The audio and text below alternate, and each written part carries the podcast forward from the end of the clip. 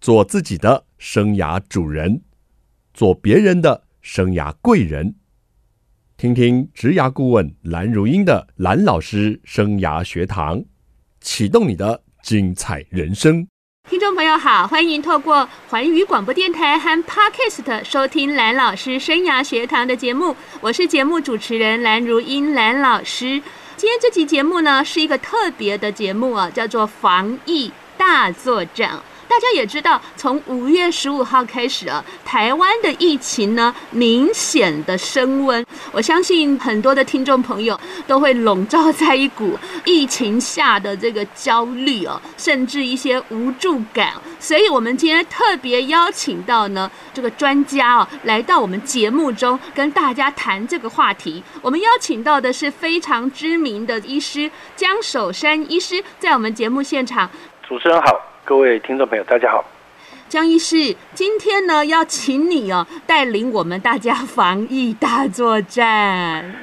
事实上，防疫的确是每一个人都要用心的地方啦。嗯是，那江医师，您自己也感受到这一股疫情来势凶猛的压力吗？那当然啦、 你不要忘记我还在第一线上面职业，所以我当然每天都还要面对随时进来的每个病人都可能是确诊者嗯或哼，无症状感染者。是。那江医师，你先说说你都怎么防护自己好不好？没错，其实我认为哈，自从美国 CDC 也证实我一年前的推论，说气溶胶是在 COVID 的里面是一个有意义的传染途径之后呢，其实只靠口罩跟手的清消哈，是大概是不能预防 COVID 的完全的感染啊。是所以两件事情要做了好，第一个要通风了，气溶胶风吹走就吹走了，对不是对？所以气溶胶可以用通风来解决。嗯哼你，看这几天哦，一直有消防队跟救护车的人哦，在全副防护设备之下都还确诊是，为什么？对对我们再举另外一个例子，嗯去年欧洲疫情大爆发，在两个月之内，是西班牙有四千个医护在全副的保护配备之下，一样是确诊。为什么？因为就是气溶胶惹的祸啦。是因为病毒量够大的时候，在整个室内环境里面呢、啊充满了这个气溶胶。浓度太高了。对，气溶胶本身不是你这个所谓的外科口罩，甚至连 N95 口罩的防护效果都还是有限的。是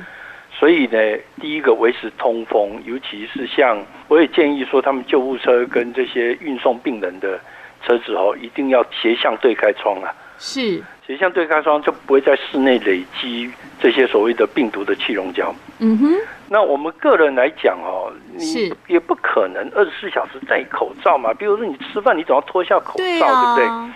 所以基本上一个隐形的口罩就是自身的免疫力啊，实际上嗯还是最重要的啦。是我们讲哦，这个疫情来势汹汹，你看到前一阵子那个金尊餐厅那个喜宴啊，对，哎，一桌里面啊有六七个人确诊，可是你有没有想过，为什么其他人没有确诊呢？没错，他也没办法感染所有的人啊。是啊，历史上，因为人类的基因的多样性啊，从来没有一个病原体可以感染所有的人啊。是，不要说不能感染所有的人，也许也没办法杀死所有的人。嗯哼，所以，全世界最凶恶的病毒，像伊波拉好了是，它搞死的人就是四到六成啊。嗯，那大家想想看，为什么其他四到六成人不会死掉嘞？对，最主要就是因为每一个人的抵抗力或免疫力是不一样的。是那在这个疫情当下，我觉得每一个人还是要注意提高自己的免疫力啦。是你如果自己免疫力很虚弱，你可能十万个病毒你就倒 了。人家免疫力很强的人，可能要十亿个病毒才会倒嗯，哦，所以这个数量上就有很大的差距性。是那怎么建立自己的免疫力呢？第一件事情就是不要去做迫害免疫的事情啊啦，不要去做破坏免疫力的事，像是什么呢？譬如说吃精制糖啊，在研究里面嗯吃精制糖，白血球会睡五个小时啊，是睡眠要够啦，长期失眠七个小时以下的睡眠也可以消减你的免疫力啊。是，其他你要多做一些可以提升免疫力的事情。嗯嗯，譬如说摄取优质的蛋白，像鱼等等的是，让你有做这个抗体的原料是哦。所以蛋白质摄取量不能拉太低。 OK，我很多人为了健康，他吃素，我也是非常赞同。可是不要忘记，总蛋白质摄取量不能拉太低啊，嗯，因为吃素人常常会吃到很多纤维素等等的没问题。错，可是蛋白质摄取量还是要注意。好，那我们先讲到这里哦。我先帮听众朋友整理跟复习一下，疫情急剧的升温哦，在第一线上工作的江守山医师跟我们说哦，光是口罩跟清洁消毒，其实哦还不够的啦。所以给我们两个很重要的忠固哦。第一个忠固呢，就是维持通风，对不对，江医是师的，是的，通过那很其重要实去年呢，疫情就已经开始了。去年我在清华大学哦辅导学生的时候呢，我就问那个行政人员说：“哎，怎么开冷气还开着窗户啊？”他说：“老师有通风比较好。”我说：“这样子不会很浪费电吗？”他说：“老师，这个还是安全比较重要。”是所以我后来呢去各个学校演讲或上课，如果是有窗户的，我都会告诉学生说：“哎，这窗户对开一下，因为我觉得大家在一个密闭不通风的地方哦，原来哦是这么的危险哦。”刚刚江医师有提供具体的实例哦，我才知道说原来是这么危险的状态。第二个，江医师有提到隐形的防护很重要，就是自己的免疫力。同样一个场所，为什么这些人得病，那些人却可以不得病呢？那自己的免疫力才是一个根基。刚刚江医师帮我们提醒了三件事，第一件事情就是少吃精致的糖。江医师手摇杯糖最多吧？是啊，手摇杯的糖像一杯柠檬绿，大概只有二十一颗方糖、啊。是我们听众朋友对于二十一颗方糖没有什么概念、 哦，可以这样讲了哈、是，一个六十公斤成年人，我把他血抽光，把嗯他体内里面的糖就是一颗方糖，哦，那二十一个好多啊，是是你血中总糖 量的二十一倍。太多了一倍啊！对而且江医师有讲到了，这个糖进肚子以后，你好几个小时哦，你的抵抗力是下降的。没错，白血球吞噬能力会休息是是五个钟头。是你不要一直只想着疫苗哦，对疫苗产生的抗体的作 用嗯哼，是在我们的免疫的最后一关呐、是在疫苗产生抗体之前，其实免疫力好的人靠着他的所谓的单核球，是，哦，靠了它是所谓的其他的白血球的吞噬作用，其实就可以消灭掉大部分的病毒。嗯嗯。那再来，江医师提到的第二个重点就是说，一定要睡得够了，睡不够呢，很容易导致自身的免疫力下降。那这个部分呢，确实是国人很大的问题，因为国人呢失眠的情况哦非常的严重。那我们休息一下，待会再跟江医师好好的请教。我们今天呢，防疫又大作战了。我们在五月份呢，我们做了一个月的求职大作战哈、 希望呢为准社会新鲜人进入职场的准备。哪知道啊，这个疫情啊就急剧的升温啊。我在学校哈、辅导学生，现在也改成线上辅导了，学生都好焦虑哦。但是我要告诉听众朋友，焦虑不能解决问题，我们不能无知，我们要越知道， 才能够越减轻焦虑，而且才能把防疫做好。所以线上呢，我们邀请到的是江医师，江医师好。主持人好，各位听众朋友，大家好。这个哦，为了防疫啊，江医师在家里，对不对？对， 我们在电台。台哦，因为我们也不好劳江医师哈、又暴露在这个危险之中了哈、 至少我们减少外出啊，那所以很感谢江医师在这个百忙之中呢，拨空来跟听众朋友谈谈哦防疫的议题。那将是国人呢失眠的情况非常的严重啊，是吃掉好多的安眠药。而您刚说到了睡眠充足有助于就是维持甚至提升免疫力，那怎么办？就是睡不着呀。睡不着哈、其实当然现在疫情燃烧的结果，大家更焦虑了哈、哦是不过睡眠的本身其实有很多不用药的方法啦，只是大部分人都懒了，觉得开药最快。嗯，那怎么样把睡眠搞定呢？第是一件事情呢，你就要做睡眠卫生啊。什么叫睡眠卫生？就是去把你家的所有的白光的灯，通通换成黄光的灯、啊，哦，因为是白光的灯会阻碍睡觉时候的褪黑激素的分泌啊。是第二件事情呢，你要知道床啊是用来睡觉的，嗯 不 是用来在床上看手机、看电视、听政论节 目、听电台，这个都不对啦。既然是上了床，连电台都不要听了，你就上床，就是要有睡意才能躺上床，嗯不要没有睡意，时间到别人上床你也跟着上床，结果你呀在那边翻白鱼煎来煎去，煎了半个钟头，你会越煎越焦虑 了。哦好这个的，都是睡眠卫生。是然后你是，躺上床睡觉的时候，记得室内是不能流光啦，嗯，任何的一个微光都可以抑制褪黑激素的分泌啦。哇，其实讲到睡眠哦，这个基本上也可以讲一堂课了哦。是你要知道说哦，现在人的失眠多是因为我们的生活形态做了太大的改变啊。你想想看，在六百万年来哦，我们人类嗯是活在地球上啊，除了最后这个两百年哦，嗯，我们都是怎么过日子的？我们就是白天，我们可能有十小时的光铺路，呀，对不对？日出而作，对，日落而息，日对不对落就要洗了，那你白天出去外面哦，太阳大概有几百万流明啊，让是烛光好了。嗯哼，那天空大概有三四十万的烛光啊，嗯哼那你看到的树叶大概还有二十万烛光，所以你白天就暴露在几十万烛光的这个状态，是，然后晚上回你家就一二三烛光，嗯哼，对不对？对所以你白天跟晚上除起来就十万倍的照度差。是，那现在我们变成什么样的生活形态呢？都没差了，都躲对在室，都没内，差，因为我们白天也都在室内， 那开着灯，嗯，所以呢，你日夜的照度差多少？两倍。是所以呢，这样就引申出来一个光疗法来对抗失眠症。是，请大家白天在太阳爬起来的时间，就是在中午十二点钟之前，是，请失眠的人到室外看着天空，嗯不是晒太阳，是自己去看着天空，看是三十分钟。 ，OK，这所谓的光疗法哦，在轻度跟中度的失眠症被认为效果很好，啊而，且没有副作用，太好了，花一毛钱。嗯，对不对？阳光不用钱，哎，不是看天 空不用钱，哎呀，太感谢江医师了哦！失眠的福音啊，第一个呢有讲到睡眠卫生，还有讲到光疗法。这个光疗法我觉得挺赞的，我一定要好好的试试，因为我不知道是不是更年期了。哎呀，我的这个睡眠品质也很差。今天终于上了一课，真的很必要，尤其在这个疫情的期间哦，我们一定要好好的守住自己的免疫力哦。刚刚江医师还有提到，就是优质的蛋白的摄取也很重要。哎，我特别喜欢吃鱼，哎，尤其是去江医师鱼铺，哎，这样是不是打广告、啊？ 因谢谢为谢谢哎，江医师，我告诉你一个秘密哦，嗯嗯就是呢，你的那个江医师鱼铺啊，在我们新竹建工一路嘛，对不对？是我有三家在新竹地对区，对对，新竹我们有三家嘛，哈对，那有一家你知道吗？嗯我完全不用过马路，哦，真的啊、那么近啊？ 搬到我的社区。哦，因为我不会开车，不会骑 车，哦这样子 啊？所以我好爱你的店。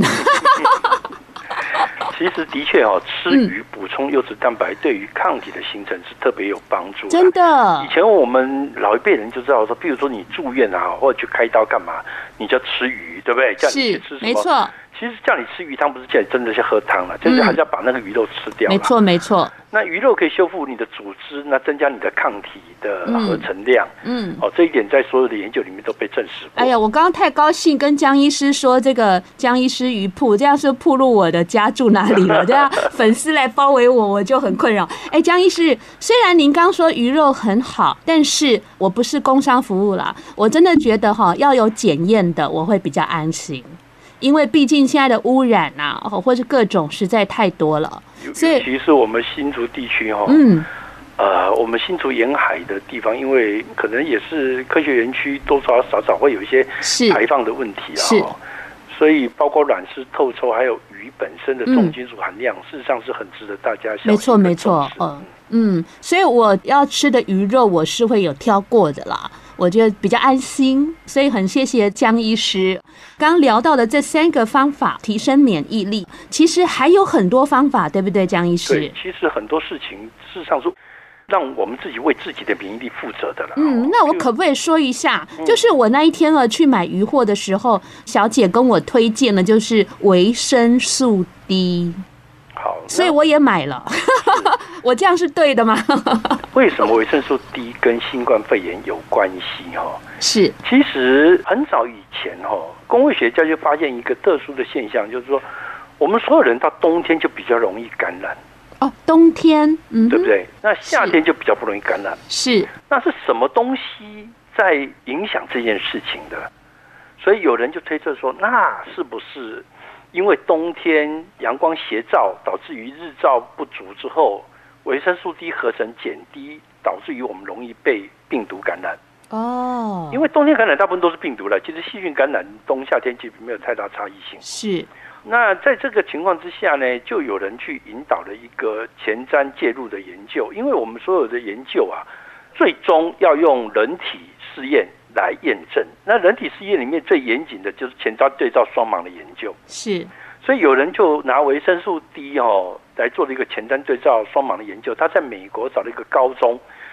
那让那高中三千多个学生啊，都签了志愿书之后啊，在冬天的时候，一半的学生吃到维生素 D，另外吃到安慰剂。那最终整个冬天之后，结果后来发现，吃到真正的维生素 D 的人，其实他发生这个感染的机会只有对照组安慰剂组的四分之一。哇哦，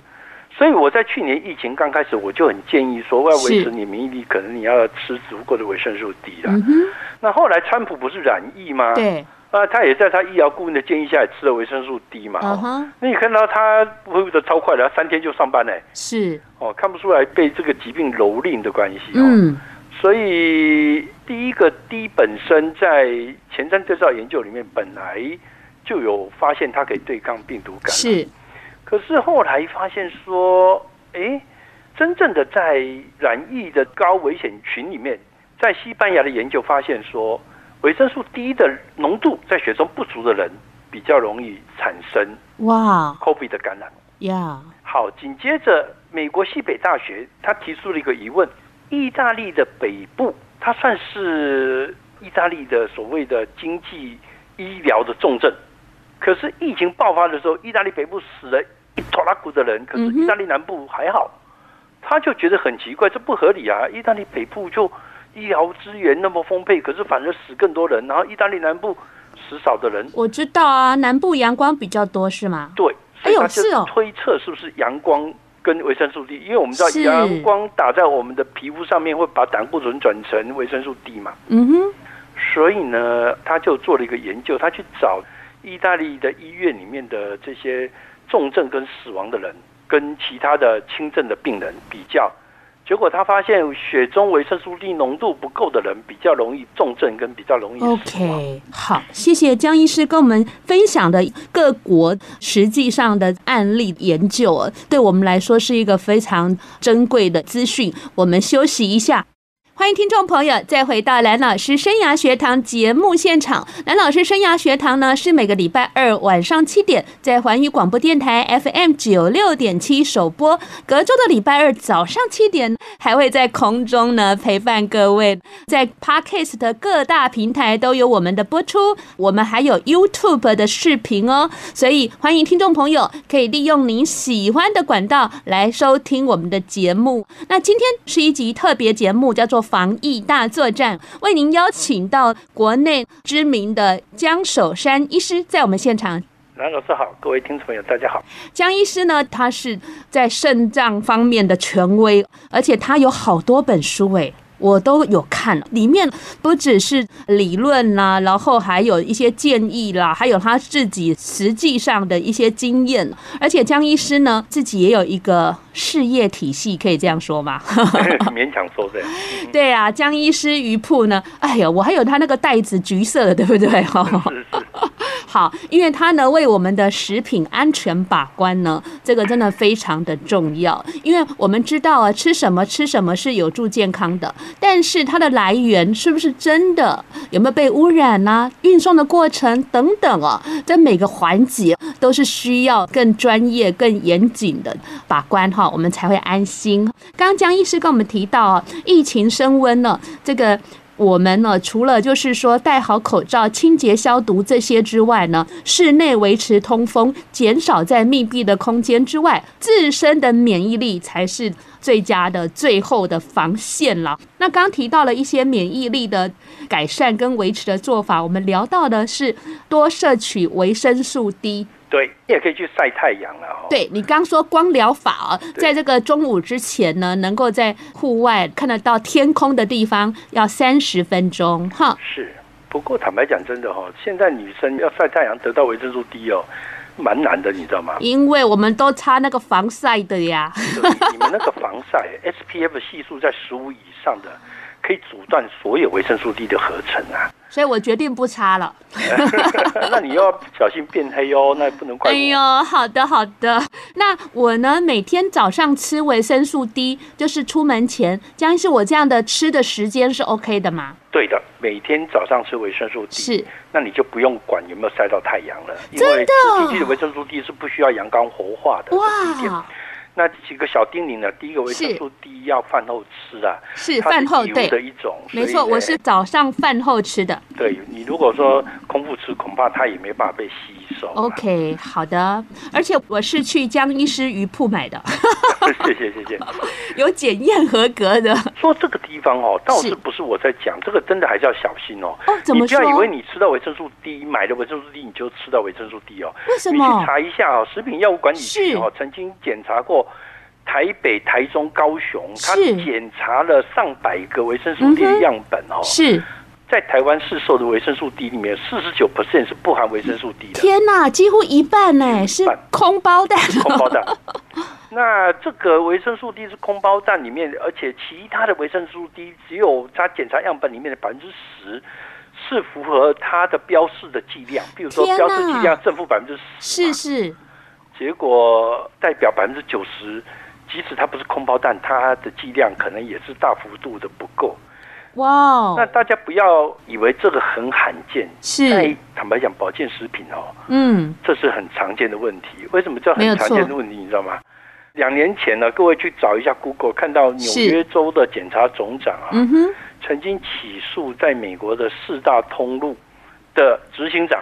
哪连几个大通路卖呢场也是这样啊。对，包括美国的全世界最大的超商 Walmart，哦，美国最大的药妆店连锁 w a l g 是，美国的百货连锁 Target 百货，嗯哼，还有 GNC 在台湾也有分店。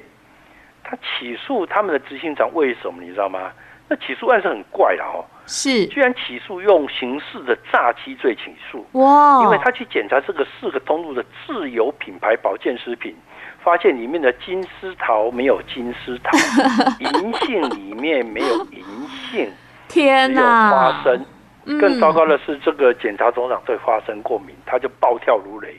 说：“那他说我吃到我不是会挂掉吗真的，哦嗯，人所以命关天呢，？”当初记者也质问他说：“没有人这样起诉那么严重的啦，这种保健食品啊，那个量不够就不够嘛，那就是违反食品标示法。”是，就是检察总长回答记者说：“如果它里面是只含百分之一、百分之十，我认为它是标示不实。对可是既然是空的，就是诈欺。没错，我觉得对于这种健康安全的事情，还是要用高一点的标准来看待比较好。哎，谢谢江医师跟我们讲这些，不然听众朋友只听到前半段，全部都跑去买了，结果买了也没有效哦，又伤了荷包哦了，这真的是当冤大头了哦。所以这个挺重要的哦，希望听众朋友不是买安心了，我们真的要买了对自己有益的哦，这样才能够增加我们自身的免疫力。那除了刚刚讲的这些方法，是不是还有其他的 p e b b l e 或者是我们可以多加注意的呢？第一个哈、哦，当然现在疫情当下，不过我们反正梅雨快来了，大家的是水情快解放了哦。其实每天哈、哦、热浴啊，热浴啊，也有助于你防疫哦。那乐于助防疫这件事情哦，原先是这样子啦哈。我们发现一个观察到一个很有趣的现象哦，大家都知道蝙蝠身上啊有很多的冠状病毒，有时候甚至不止一种冠状病毒在它身上。可是蝙蝠从来不会因为冠状病毒而生病，为什么？因为蝙蝠在拍拍翅膀在觅食的时候，它体温会升高，哇所，以它每天自主发烧一次。嗯，哦，那我们的这个 MERS 就中东呼吸道症候群的是，中介宿主这个骆驼，嗯，它也有冠状病毒感染问题，可是它也不会生病，呀，为什么？因为骆驼喝水的时候会发烧，哦，所以它也不会染疫。所以我们多喝热水好，对不对？不是，不是恐怕要热 浴。热浴那在更之前呢、因为芬兰有很出名的芬兰浴嘛，哦， 是东芬兰大学他发现长期接受啊热浴芬兰浴的人哦，不管干的湿的，嗯哼，都可以预防心血管疾病跟预防所谓的冬季的上呼吸道感染。是，而且这个研究扩及的二十几万人，追踪了接近十九年，嗯，所以是一个很了不起的实验。那我们就要多洗热水澡。对，那洗热水澡，我要先跟大家建议一下，你可以去测测看呐、你冲热水澡是没意义的，因为人体是一个非常强烈的散热的一个动物，所以你只是冲热水是没药的，你啊要进所以到要热水泡啊里面去，要泡在里面，哦把头露出来，而且。水温要四十一度 C，要希望能维持五分钟。你这样做的结果，你再去量你的中心体温，你就发现你中心体温会明显的升 高。哇，原来是要到这个境界 啊！对，哦，那冲水是没意义的。当呀然，你做，譬如说你做日本的核温疗法，啊是你去芬兰浴，你去蒸汽浴，那个都有同样的效果。嗯嗯可是冲热水是没效果的。 OK，是要泡热水澡，而且温度要在四十一度，然后要五分钟。其实你知道吗？哦我们的长辈们也有类似技巧来对抗病毒感染。是什么呢？我们以前感冒的时候啊，常常老人家就说：“哎呀，你喝一个姜汤，然后用棉被裹着。哎，对耶”，他要干嘛？他用姜汤促进你产热，用驱棉寒被抑制你散热，哦，就目的就是要让你。发烧啦。 那我可不可以这样 啊？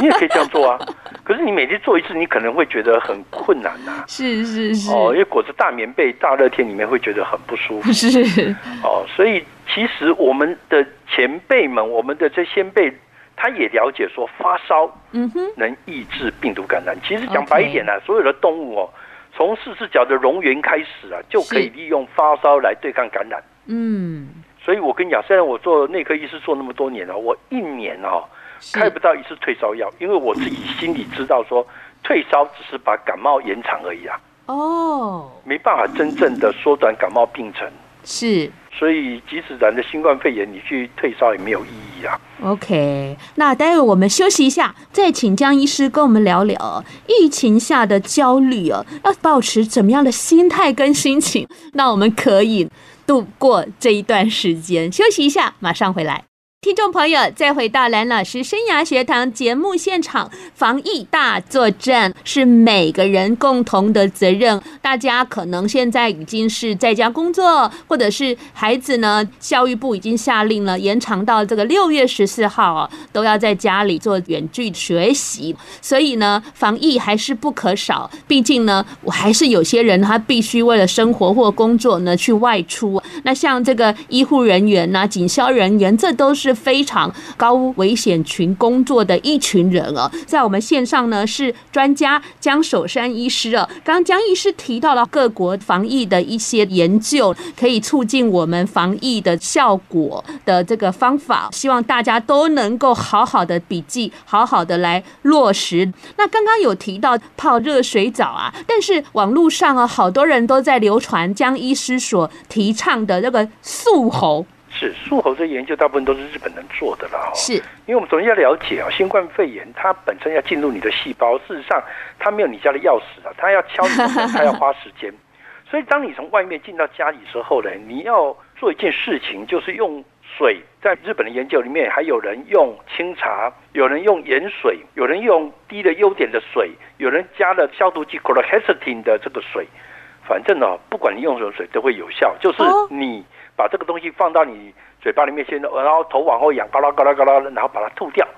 你就可以把在喉头还没有侵入你呼吸道的呀病毒给它冲走。是这是一个最简单而且不怎么花钱，因为喝水嘛，嗯嗯嗯用漱口不是喝掉了，就是你把它漱掉。对，那这就是一个最简单而且最有效的防疫方法。是嗯在日本的研究里面，不管用哪一种方法漱喉呢，都可以大幅度的降低上呼吸道感染的机会。是。所以推荐我们听众朋友来采取这种最简单的好的，防疫方式好的，，漱口法，尤其是从外面回来哦，就除了洗手、脱口罩，就是先漱口，要洗喉咙，对，然后把这个衣服先换一换哈、而那还且要记得鞋子，因对为在美国凯斯西楚大学做的研究里面，是从外面进来那个鞋子底啊，都都可以测得到这个 PCR 这个阳性的这些病毒在哇鞋子上面。真的挺可怕的。还有其他的一些做法吗，江医师？有，譬如说举个例子来讲，在疫情开始我就提到说，根据之前的研究发现，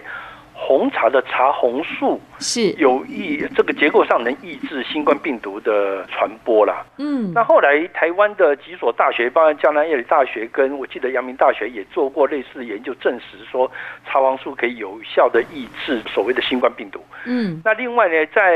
Moleculus 这个是三分以上的这个国际学术期刊里面有两篇文章提到，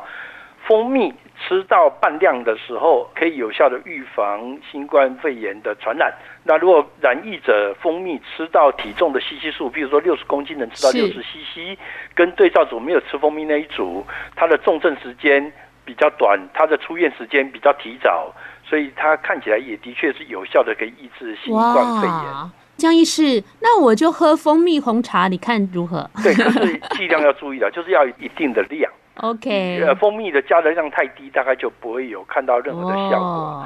那另外一个食物大概也有帮助的是是蜂胶啦。嗯那哼蜂胶是因为在之前研究中都发现，蜂胶在新冠肺炎之前可以广泛的抑制三种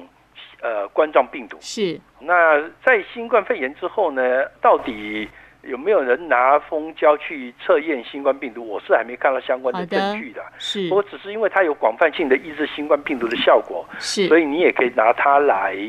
做这个防疫的东西。嗯哎，好的，谢谢江医师提供了这么多提升免疫力、呃，跟防疫有帮助的做法，跟一些知识跟研究给我们参考。希望听众朋友能够大大的减轻你对这件事情的焦虑哦。那江医师，很多民众呢也对于施打疫苗哦，抱持一些疑虑。那您会有什么建议呢？我认为所有经过核准的疫苗都已经评估过它的有效性跟它带来的副作用。各国的专家没有想要害人的，所以你不用担心说他故意让疫苗通过来害你。他用他专业评断过，这个是绝对划算的，请大家应该有疫苗就要踊跃施打疫苗。是你讲的那些并发症，比如说我们血栓那个，都是大概来讲接近十万分之零点几的机会，或甚至百分之一的机会。所以发生这个疫苗受害的人其实是非常罕见的。嗯哼，那与打疫苗之后得到的屏蔽这个新冠肺炎的机会来讲，当然是绝对值得。嗯，另外一个问题是，如果像急着要打 A Z，你担心他血栓并发症，那一般来讲，五十岁以上的人大概都不会受到血栓的影响。何况以韩国大量施打 A Z 疫苗的经验，发现它在东方人基本上不太会产生血栓的问题。 OK。好、所以请大家安心，只要有疫苗就赶快打就对了。啊嗯，那如果一些那个喜肾啊，或者是三高族这些，也都建议吗？哦，这些人更要打，哦因为更这要些打人是重症时候死亡的最主要的发生的是原因、是啊。是是是，哦，你看死的人十个里面大概八九个，事实上是有共病，包括三高、包括喜肾的问题。是所以这些人反正是高风险群，所以你知道吗？在很多国家，包括美国，它优先施打除了医护人员之外，首先优先施打的就是这些所谓的有三高、有共病的人。是，谢谢医生的提醒哦。那最后，请江医师跟我们心里喊话一下， 因为呢，大家可能吓坏宝宝了哈。这一波疫情的升温哦，大家工作、生活、学习上真的好大的改变了。江医师，您虽然看多了哈， 但是毕竟一般的民众哦，还是焦虑跟恐慌的，跟我们信心喊话一下吧。其实哦，我认为我们终究要打败这个疫情啊，因为天时地利人和都站在我们这边，因为我们有很好的天时，天气越来越热，新冠病毒在环境中存活时间越来越短，我们有是很好的地利，因为我们是一个岛，所以呢，我们现在把边境封锁之后呢，病毒就没有其他的新的病毒给进来，是，最后，我们台湾的人的防疫防的，坦白讲，真的遵从性很高了。所以，在这个人和的情况之下，我们一定可以打赢这场战争。哇，